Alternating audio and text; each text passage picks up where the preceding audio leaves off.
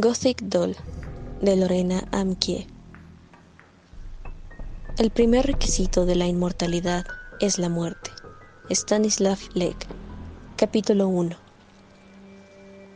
Finalmente me levanté. No sabía cuánto tiempo había pasado encogida en ese rincón. Solo recordaba el dolor, el eco de mis gritos mientras me retorcía como un gusano en el anzuelo. El aire entraba por mi boca abierta y quemaba todo a su paso, la sangre era cemento fresco que corría por mis venas, más espesa cada vez. Amenazaba con endurecerme y dejarme tiesa, una estatua grotesca con los ojos muy abiertos y las manos enroscadas, como las ramas de un árbol seco. Volví al suelo casi de inmediato. Mi tobillo derecho comenzó a punzarme. No grité, porque mi cabeza no aguantaría más chillidos. Me senté para verme el pie. Estaba descalzo, embarrado de tierra y alguna sustancia que se había secado. No alcancé a distinguir el barniz rojo de las uñas. Vi la herida. Era la mordida de una rata gigante, sin duda. Dejé caer mi pie como si la rata siguiera adherida a él y empecé a mover los dedos de las manos, tocando un piano invisible a toda velocidad. Mi respiración no tardó en seguir el mismo compás. Volté a todos lados. El cuarto parecía haber crecido en los últimos segundos, y después todo se detuvo. El polvo se quedó suspendido en el aire. Cada pizca brillaba con un tono ligeramente distinto. ¿Con qué me habían drogado? Agité la mano y la galaxia de polvo desapareció. Dejé escapar un gemido. Alguien, pensé. No hay nadie que pueda ayudarme. Cerré los ojos. Cuando los abra estaré en casa, en mi cama. Gritaré y mamá vendrá a ver qué pasa. Así será. Recé en voz baja. Así será, así será. Mis rezos fueron inútiles y mi pecho tembló antes de que pudiera empezar a llorar. ¿Dónde estoy? Pregunté y mi voz sonó como la de una niña chiquita y aterrorizada. Me tapé la cara con las manos sucias. Respiré profundamente para poder seguir llorando y me sobresaltó el olor que me rodeaba. Olía a Maya, a mi sangre. Empecé a tocar todo mi cuerpo, a buscar por dónde me estaba desangrando. Me voy a morir, me voy a morir. Lloriqué. Las yemas de mis dedos sentían cada piedra diminuta, cada gota de sangre coagulada. Hallé costras en mis rodillas y seguí subiendo por los muslos desnudos, hasta topar con mi ropa interior. Tenía puesta esa minifalda que mamá desaprobaba, y al subir a mi pecho, descubrí los restos de una playera destrozada. Me violaron, pensé, y disfruté de un breve ataque de autocompasión. ¿Por qué yo? Si en verdad me había sucedido algo así de trágico, mi vida ahora sería muy diferente. Tuve una visión de mí misma, de una Maya más adulta, con sabiduría en la mirada y enflaquecida por el sufrimiento. Esa Maya cargaría su historia con dignidad. Pensaría que las razones por las que los demás sufren solo son tonterías. Las circunstancias obligarían a Abel a madurar al escuchar mi historia lloraríamos juntos y él renovaría su decisión de amarme por siempre. Nos casaríamos jóvenes. La gente aprobaría nuestra decisión. Dirían, claro, después de una experiencia así es como si hubieran crecido cinco años. Nuestra boda sería conmovedora. Todos llorarían. Solo tu amor puede curar mis heridas, le diría yo al intercambiar votos. Me quedé suspendida en esa dulce historia lo más que pude y volví a la realidad con un suspiro. Hice otro esfuerzo por recordar, pero fue inútil. Volví al examen de mi cuerpo. En la unión del cuello y el hombro hallé una herida. La toqué por un segundo y quité la mano. ¿Y si la rata tenía rabia? Además, yo estaba tan sucia que seguro todas las cortadas se habían infectado. ¿Qué me hiciste? Pregunté, y moví la cabeza para alejarme de la nube fétida de mi aliento. Volté a mi alrededor de nuevo, solo para comprobar que estaba sola. Oí el rechinido de una bicicleta que pasaba fuera y los pasos apresurados de dos perros. Gaté hasta la puerta del cuarto. Intenté tragar saliva, pero mi boca estaba seca. Iba a abrir la puerta, pero me dio miedo de que las bisagras rechinaran y alguien escuchara y viniera. Mamá debía estar buscándome. Abel también. Vendrían por mí yo solo tendría que quedarme quieta dentro y me encontrarían pronto. Me acosté en el suelo y fingí no ver lo sucio que estaba. Cerré los ojos y empecé de nuevo con el piano invisible. Van a venir, van a venir. No sé cuánto tiempo esperé. Los minutos transcurrían de forma extraña, como si no tuvieran prisa. Nadie va a venir. Tengo que levantarme y salir de este cuarto, volver a casa. Alguien se apiadará de mí. Alguien tiene que ayudarme. Abrí la puerta unos centímetros y miré afuera. Era una calle horrible, con coches viejos estacionados en las banquetas, grafiti en las paredes y olor a gasolina y basura. Cerré la puerta con cuidado. ¿Cómo había llegado ahí? Los que vivían en esa colonia no iban a ayudarme. Encontrarían la manera de abusar de mí, pero no tenía opción. Tenía que hacer algo. Volví a abrir. Ya era de día y había más movimiento en la calle. Debí haber salido cuando aún estaba oscuro para pasar desapercibida. Crucé los brazos sobre el pecho para cubrir mi sostén negro. Di un paso afuera y cerré la puerta tras de mí, como si ese cuarto en verdad fuera mío. Me faltaba un zapato, pero decidí dejarme el otro para proteger aunque fuera un pie. Era difícil enfocar las fachadas de las casas. Brillaban de un modo casi molesto y parecían moverse. Se hacían chicas y grandes, casi imperceptiblemente. Latían. Doblé una esquina y la colonia no mejoraba.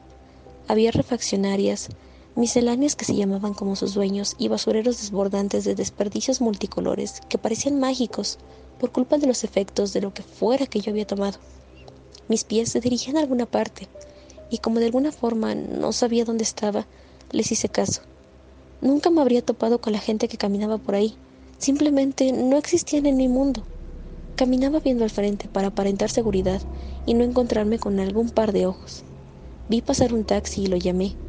La barba del conductor tenía varios huecos en las mejillas y cada pelo se erguía como por iniciativa propia.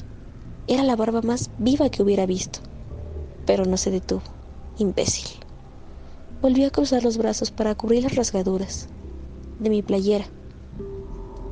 Pasé junto a un carrito de atole y el olor me hizo encoger la nariz. Ese debía ser el peor atole del mundo. Lo dejé atrás y me topé con un puesto de periódicos. Un viento suave hacía crujir el papel, que despedía un penetrante olor a tinta. Busqué la fecha de ese día, pero no sirvió de nada, pues no tenía ninguna otra referencia. El vendedor olía ropa sucia. No levantó la mirada de la revista que estaba leyendo y seguí mi camino. Noté que las personas se apartaban a mi paso y me sentí indignada. Ellos me temían a mí, o al menos les desagradaba.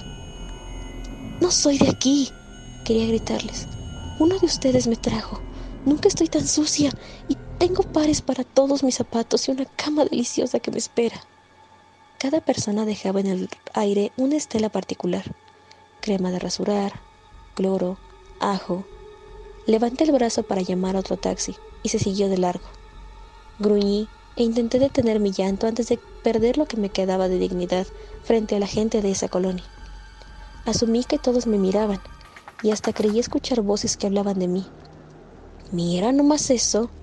Se le pasó la mano al resistol. Está perdida. Las cosas que uno ve.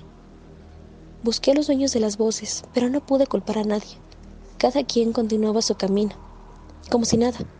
Yo cojeaba y tenía el hombro derecho un poco encogido para no estirar la herida del cuello. Qué bueno que no había escaparates. Si me hubiera visto, me habría desmayado. Solo necesitaba un peso y un teléfono público, pero no me atreví a pedir limosna. No seas idiota, Maya. Tienes que hacerlo. ¿Qué importa? En una hora estarás en casa y esto será una alucinación. Pero cada vez que decidía acercarme, el salvador potencial retrocedía o me esquivaba sin siquiera verme la cara. El último, una señora chaparra y gorda con dos verrugas palpitantes en la mejilla, Levantó bruscamente una mano, amenazando a bofetearme si daba un paso más. Olía aceite quemado y spray de pelo barato. Tú me das asco a mí. Quise gritarle, pero se había alejado a toda velocidad y no tenía fuerzas para cargar con mi cuerpo y perseguirla. Sentí que llevaba semanas arrastrándome por un desierto. Tenía tanta sed que mis venas querían agua. El latido de mi corazón era tan rápido que me pregunté si no podía tener un infarto. Exacto, pensé.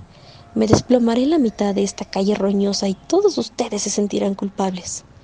Mientras pensaba esto, volteé a mi alrededor, con un puchero en la cara. ¿Había alguien que pudiera ayudarme? ¿Nadie? Un perro callejero pasó a mi lado. Se veía que el mundo lo trataba mal. Mis dedos cabían en los huecos que formaban sus costillas y en el cráneo, justo entre sus ojos. Algo le había arrancado la piel. Ven, supliqué. En silencio le prometí llevarlo conmigo y cuidarlo para siempre si me hacía caso. Tendríamos una increíble historia de amistad. Su pelo corto estaba salpicado de lodo y un par de moscas le rondaban una oreja. Aspiré su olor. Supe que era hembra, que su oreja estaba infectada y que había roído un hueso de pollo. Me lo dijo con la mente, pensé asombrada. Fui tras ella y al presentirme se detuvo y volteó a verme, aterrorizada. Se echó en el piso y rodó hasta quedar boca arriba. Con los ojos me rogó que no le hiciera daño. No te voy a hacer nada, chiquita, susurré. Llegué hasta ella y se encogió esperando una agresión. La gente es horrible, ¿verdad? Yo no soy así. Mamá entenderá cuando sepa mi historia por qué me llevé a esta perra y por qué tengo que cuidarla, pensé. Algo me atraía a ella. Me puse de cuclillas y estiré el brazo para tocar su hocico. Mi pulso aumentó y el de la perra también. Sus latidos sonaban como el de un motor de coche viejo. Levanté la mirada, segura de que para entonces estaríamos rodeadas de espectadores atraídos por ese corazón espantado, pero nadie parecía importarle. O quizá nadie lo escuchaba como yo. Algo me habían dado, algo que hacía que la realidad fuera más real. Eventualmente pasaría el efecto y mis sentidos volverían a la normalidad. Sentí con los dedos cada pelo color arena, la tensión con que se erizaban los poros de la perra, el calor proveniente de su aliento agitado. Necesitaba estar más cerca de ella. La calle desapareció, los ruidos se nublaron, solo existía ese latido y el cuerpo rendido a mis pies. Acerqué mi rostro al suyo y evitó verme a los ojos. Ahí estaba, muy clara, la fuerza de atracción que ejercía sobre mí, el olor dulce que salía de su cabeza. Retrocedí desconcertada. Traté de recordar algún aroma parecido. Pensé en el pan recién horneado, pero mi mente solo pudo evocar imágenes. Me di cuenta de que en los últimos minutos no había sentido el dolor en el hombro ni en el tobillo, a pesar de la posición incómoda en que estaba. Apenas me percaté, el dolor volvió acompañado de una sensación de ardor en toda la piel. ¿Ahora qué? Me quejé en voz alta. La perra aprovechó mi distracción para incorporarse y salir corriendo. ¡No! grité, y al mover los músculos de la cara se arrugaron las capas de polvo y lágrimas que traía encima. Me levanté con la intención de ir tras la perra, pero finalmente la dejé ir. Si un perro no quiere que lo alcances, no lo alcanzas, pensé. Se alejó con el rabo entre las patas y sin mirar atrás. La calle volvió a la vida. El volumen de todo subió, pero otra vez estaba sola. El ardor me provocaba comezón. Me rasqué los brazos y solo logré llenarme la piel de caminitos de sangre. Mis uñas eran trozos de cristal mal cortado. Parecían delgadísimas. Llegando a casa me daría un buen baño, después al salón para un manicure, un pedicure y un masaje. Empecé a sentirme muy incómoda por estar tan sucia, aunque el ambiente me favorecía. No llamaba tanto la atención como lo habría hecho en otros lugares. Estaba pegajosa y reseca, y cada que mis muslos se rozaban, la mugre producía el sonido de dos lijas frotándose. Seguía sin saber cuánto tiempo había pasado. Podían ser días, muchos días sin un baño, sin agua, sin comida. Días. Susurré y volvió la angustia. ¿Cómo llegué aquí? ¿Qué me pasó? ¿Estar enferma? ¿Dónde están mamá y Abel? ¿Por qué no me encuentran? Entonces parpadeó en mi mente una secuencia de imágenes. Abel y yo entrando a un bar. Abel y yo gritándonos. Yo caminando hacia una mesa. Pero no supe qué bar era, ni qué nos decíamos, ni de quién era la mesa hacia la que yo caminaba. Creí estar cerca de recordar algo más, cuando el flash de una cámara gigante me deslumbró. Ahora me voy a quedar ciega. Es lo único que falta, pensé. Me hice sombra con la mano y no pude evitar oler el sudor viejo, la mugre adherida a mi piel. El ardor volvió, se arrastraba por mis piernas y se metía entre la tela de mi ropa. Algo muy malo me estaba pasando. La luz seguía destellando dentro de mis párpados. Abrí un ojo y distinguí mi sombra en el pavimento. Entonces comprendí que el flash era el sol. La nube que filtraba su brillo había sido arrastrada por el viento. No estaba ciega, y mi cerebro no estaba explotando. Debí pasar muchos días en la oscuridad, por eso la luz intensa me molesta. Mis ojos y piel están sensibles, eso es todo, me dije. Pero el ardor empeoró y tuve que buscar un lugar sombreado para refugiarme. Percibí un olor a papel quemado y al acercar el brazo a mi nariz descubrí que era yo.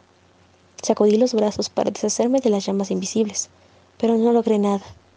Después de un par de minutos en la sombra, me sentí mejor. Estaba bajo el toldo de una fonda de comida corrida, que aún no levantaba su cortina metálica. Debían de ser alrededor de las 7 de la mañana. En un día normal estaría desayunando un plato de papaya en cuadritos con limón y sal y un jugo de naranja. Mamá estaría terminando de preparar un almuerzo extra nutritivo, mientras se tomaba su café con leche y demasiado azúcar. Yo subiría las escaleras, de dos en dos, para ir por mi mochila. Echaría una ojeada rápido a mi cuarto para asegurarme de que no se me olvidaba nada. Volvería a ponerme perfume y bajaría las escaleras corriendo, porque mamá ya estaría en el coche, esperándome, para llevarme a la escuela. Pero no, estoy en la colonia más horrible de la ciudad, medio desnuda, golpeada, violada y olvidada por todos. La mitad de la gente que pasa hace como que no me ve. Tal vez piensan que así muestran mejor educación. La otra mitad me mira fijamente y pone cara de asco o de lástima. Reacciones que nunca esperé provocar. Aún con los ojos medio cerrados, alcancé a ver en la acera de enfrente algo que se me hizo conocido. Un letrero escrito con un pincel hundido en pintura verde que decía entrada a la vuelta. No logré recordar el contexto en que lo había visto, y nada alrededor me era familiar. Me dispuse a cruzar la calle, y algo me hizo frenar. Un segundo después, una motocicleta dio vuelta en sentido contrario, y pasó zumbando frente a mí. Si no me hubiera detenido, me habría atropellado. Mi corazón se agitó por lo cerca que había estado del peligro. Volteé a todos lados y crucé corriendo. La quemación volvió a avivarse. La cara también me ardía entrada a la vuelta. Obedecí las letras verdes y me interné en un pequeño callejón. Ningún auto habría cabido por ahí. El callejón iba haciéndose más y más angosto. A ambos lados había edificios grises de dos y tres pisos que se unían por alambres llenos de ropa secándose. Más adelante, los balcones en los que había calentadores de agua y bicicletas estaban tan cerca que los vecinos seguramente podían saltar de un lado a otro sin problema. ¿Por qué sigues caminando? me pregunté. Creí que había llegado al final del callejón, cuando vi que entre los muros de las últimas casas había un pasillo. Algo me llamaba a seguir, la respuesta a alguna pregunta. Con cada paso me alejaba más del sol y el ardor disminuía. Miré hacia atrás. Quizá esperaba que alguien me advirtiera que no debía entrar ahí. Un olor me sobresaltó. Era algo parecido a lo que había olido antes. Avancé más buscando el origen. La mala planeación de las construcciones había creado un patio al que la luz nunca llegaba. Al principio me costó trabajo adivinar dónde terminaba, pero mis ojos se acostumbraron pronto a la oscuridad. Veía con mucha más claridad que cuando estaba deslumbrada. Me detuve y escuché el zumbido de cuatro... no, seis moscas. Y ese olor, mezcla de chamuscado con otra cosa, tenía conquistado el espacio. Las moscas rondaban un charco en el suelo, al final del patio, de forma irregular. Era sangre vieja y negra, sangre muerta. Esperé el malestar que cualquier persona normal debía sentir, pero no llegaba. Me acerqué más. Ahí vienen las náuseas, el mareo y el miedo, pensé. Un paso más y estaría sobre el charco. Me agaché y toqué la superficie. Era una nata espesa. ¿Qué te pasa? ¿Por qué no sientes nada? Acerqué los dedos manchados a mi cara y saqué la lengua. Probaría el líquido pegajoso. Eso me devolvería a la realidad. Provocaría la repulsión que esperaba. En el último instante me arrepentí y me puse de pie apresuradamente. ¿Y si no me asqueaba? No quise averiguarlo. Limpié mis dedos en la falda y retrocedí unos pasos. El charco brillaba como chapopote fresco. Me pareció que se movía suavemente, como si el suelo estuviera vibrando. No podía apartar la vista. La sangre se arrastraba milímetro a milímetro. Era un animal que me quería lamar los pies. Me alejé más y frente a mí apareció, Por medio segundo, la imagen de mi cuerpo tirado en el suelo, con sangre saliendo de todas partes como una manguera con fugas. Me arrastraba con enorme esfuerzo. Parecía una araña a la que le hubieran arrancado las patas. Grité y las paredes me devolvieron unos aullidos espantosos que me hicieron estremecer. Busqué con desesperación la ranura por donde podía salir de ese lugar, pero no veía claramente, y mis manos no encontraban el borde de las paredes. La imagen comenzó a parpadear. Se repetía una y otra vez, sin ningún cambio. Cerré los ojos con fuerza, pero no había escape. La sangre, mientras tanto, seguía persiguiéndome, estaba segura de eso. Tenía que salir de ahí antes de volverme completamente loca. Pero la ansiedad no me ayudaba a actuar con inteligencia. Intenté derribar el muro con los puños y solo logré abrirme los nudillos. Pegué la frente a la pared. Es una pesadilla. Relájate y pronto vas a despertar. Esto es una pesadilla. Los aullidos seguían sonando y tenían un orden. Primero venía uno agudo, sorprendido y desgarrador. Después, una serie de pequeños gritos de agonía pura. Seguían los ruegos, y luego venía el llanto, lastimoso y resignado. Un segundo de silencio, y volvía a comenzar la grabación. Dentro de mi estómago había un océano viscoso, y la marea comenzó a subir. Llenó mi esófago y me cortó la respiración. Me vi desde afuera. Maya escupía chapopote por la boca y lloraba gruesas lágrimas negras. Abrí los ojos e inhalé. Saber que podía respirar me tranquilizó un poco y aproveché ese momento de calma para encontrar la salida.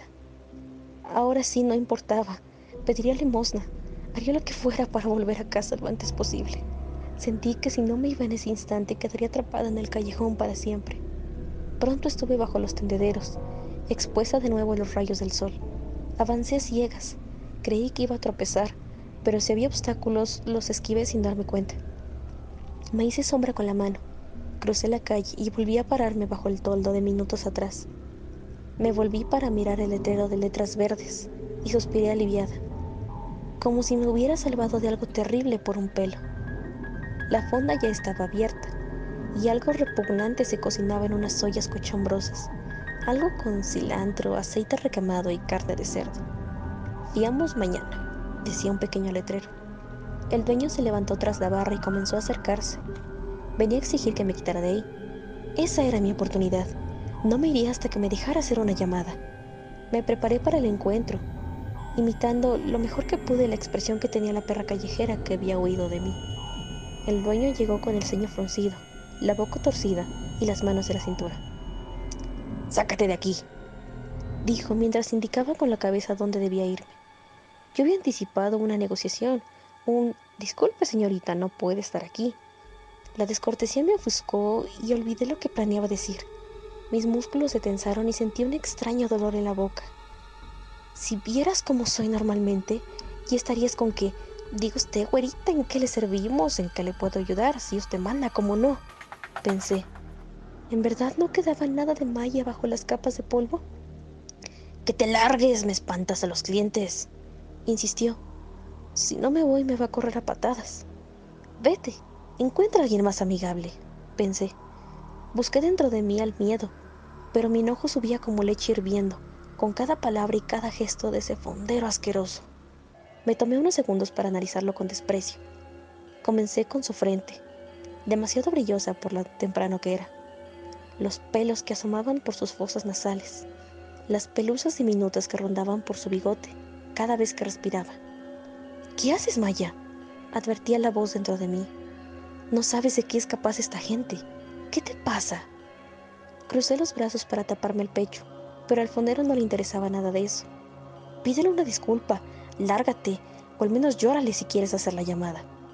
Pero no lograba borrar de mi cara la expresión absurda de altivez y dignidad. Pasó por mi mente decirle, usted no sabe quién soy. Si me ayuda lo recompensarán, como en las películas en donde los reyes se disfrazan de pobres y luego vuelven a la realidad. Eso lo pondría a prueba, y no lo pasaría como era obvio. Después, le pediría ayuda a una mujer que me prestaría el dinero para el teléfono, aunque eso privara a sus seis hijos del bolillo que iban a compartir.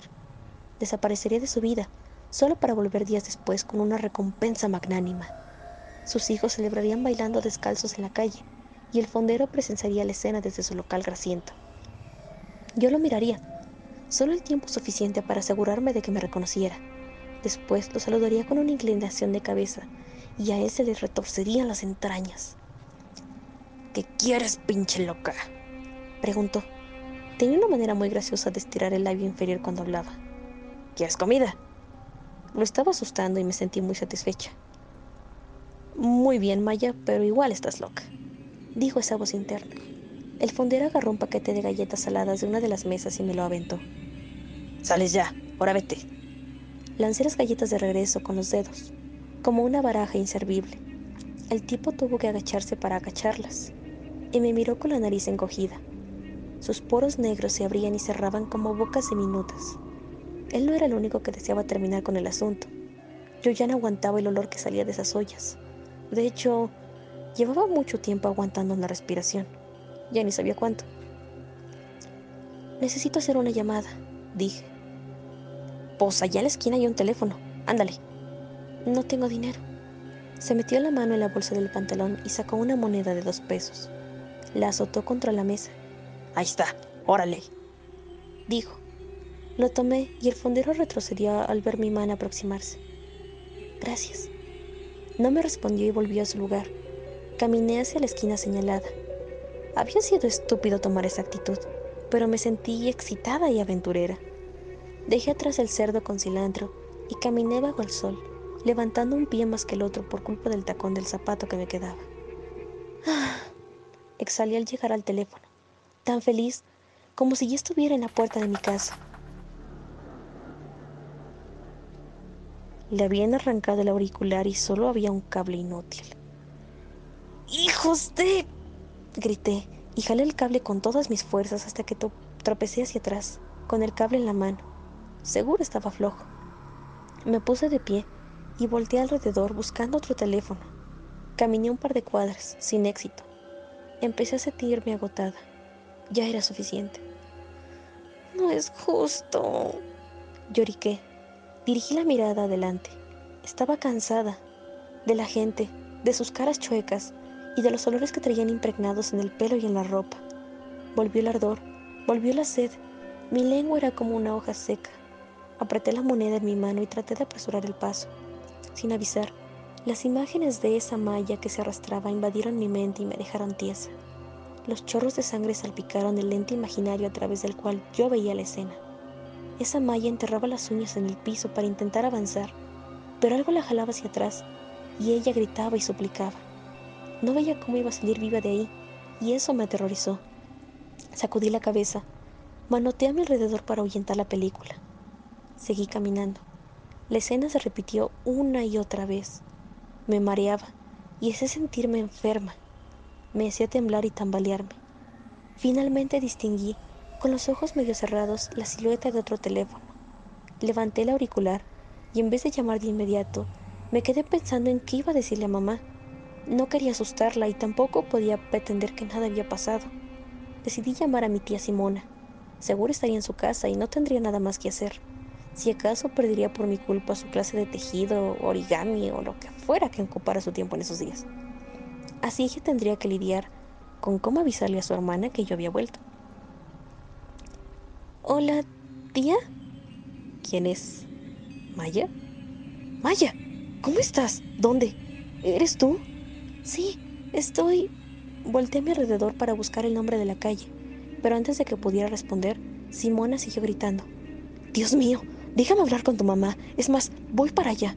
No, no, me apresuré a decir, antes de que colgara y saliera corriendo. No he llegado a mi casa. No he hablado con mamá. ¿Puedes venir por mí? Pero... Y se queda en silencio. Por favor. Claro, claro que sí. Pero déjame hablarle a Lucrecia. ¿Qué te pasó? Dios mío, ¿estás bien? Maya, no lo puedo creer. Se me acaba de crédito, tía. Estoy en una colonia muy, muy fea. La calle se llama Venado y... ¿No quieres que hable con tu mamá? ¿Puedes venir y luego le llamamos?